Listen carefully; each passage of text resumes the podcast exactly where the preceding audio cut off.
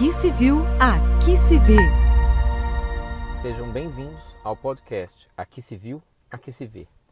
Meu nome é Alexandre Luiz Luco, sou oficial de Registro Civil das Pessoas Naturais no Estado de São Paulo e no episódio de hoje trataremos da habilitação do casamento. A habilitação é o procedimento pelo qual o oficial de registro civil verifica a capacidade dos nubentes para se casarem, eventuais invalidades que possam comprometer a realização do casamento além de dar publicidade à habilitação mediante a publicação dos editais de proclamas. Esse procedimento se inicia com o comparecimento dos nubentes ao registro civil mais próximo de suas residências. Se residirem em locais diversos, a habilitação pode ser iniciada no registro civil do local da residência de quaisquer um deles. Caso não possam comparecer pessoalmente, os nubentes podem se fazer representar por procurador constituído por meio de instrumento particular com firma reconhecida ou por escritura pública. Mas, se a habilitação se referir à conversão de união estável em casamento, a procuração deverá ser necessariamente outorgada por instrumento público e com prazo de validade de 30 dias. Além do comparecimento dos nubentes, a lei exige a declaração de duas testemunhas, maiores de idade, que irão atestar conhecê-los e que inexiste impedimento legal para se casarem. Haverá impedimento, por exemplo, quando os nubentes são parentes entre si, em grau proibido por lei, ou quando não foi desfeito o casamento anterior pelo divórcio. A lei prevê os documentos que os nubentes devem apresentar na habilitação. O primeiro deles é a certidão de nascimento. Com ela, comprova-se a idade, a filiação, o estado civil e eventual parentesco entre os nubentes.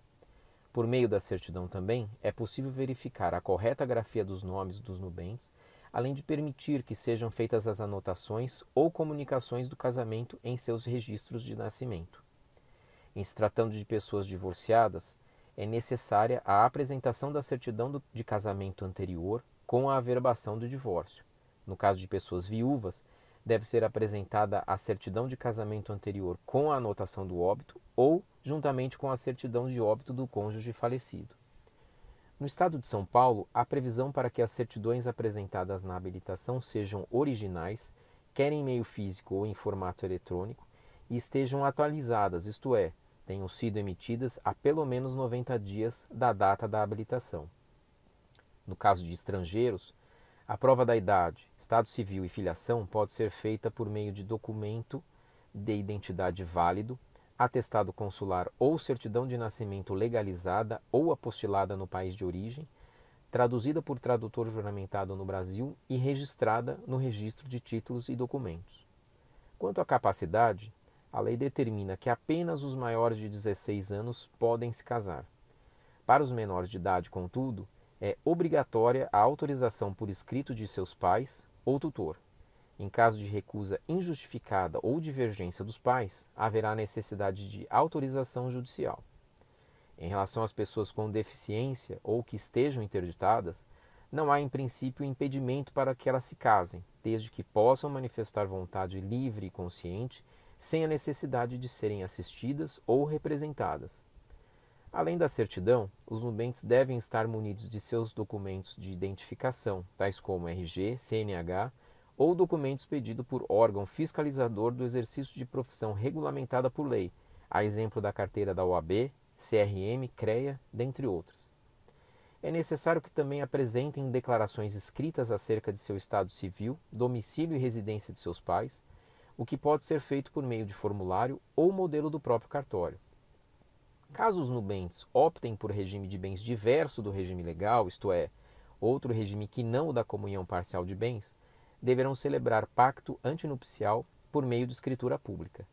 É comum que o pacto seja entregue quando da habilitação, permitindo a lei, todavia, que ele seja apresentado até a data da celebração do casamento. É importante destacar que o oficial tem o dever de orientar os nubentes sobre as espécies de regime de bens explicando-lhes as principais diferenças e esclarecendo eventuais dúvidas. Cabe ao oficial também informar os nubentes sobre a possibilidade de adoção do sobrenome de um pelo outro.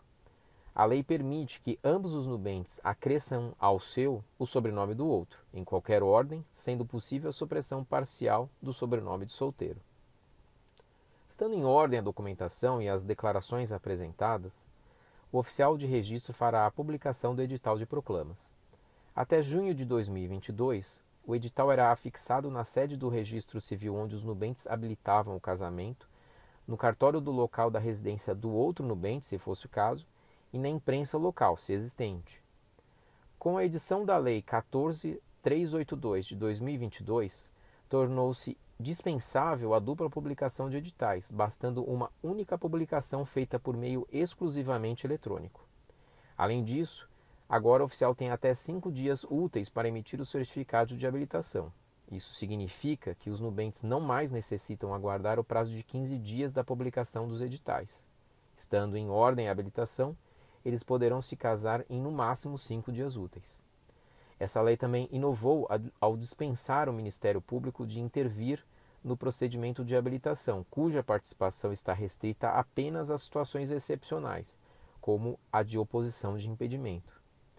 A nova lei previu que, em caso de urgência devidamente justificada, os nubentes podem requerer a dispensa de publicação dos proclamas ao oficial de registro, que tem 24 horas para decidir a respeito. Antes da lei, a dispensa somente poderia ser autorizada judicialmente. Todas essas inovações são muito bem-vindas, pois tornam o processo de habilitação mais simples e principalmente mais célere. Por fim, Vale ressaltar que a lei brasileira garante isenção às pessoas que não tiverem recursos para o pagamento dos emolumentos da habilitação, podendo o oficial, caso assim entenda, solicitar documentos que comprovem a necessidade de isenção. Espero que tenham gostado do episódio de hoje e não deixem de acompanhar os próximos episódios do Aqui se Viu, Aqui se Vê. Um abraço.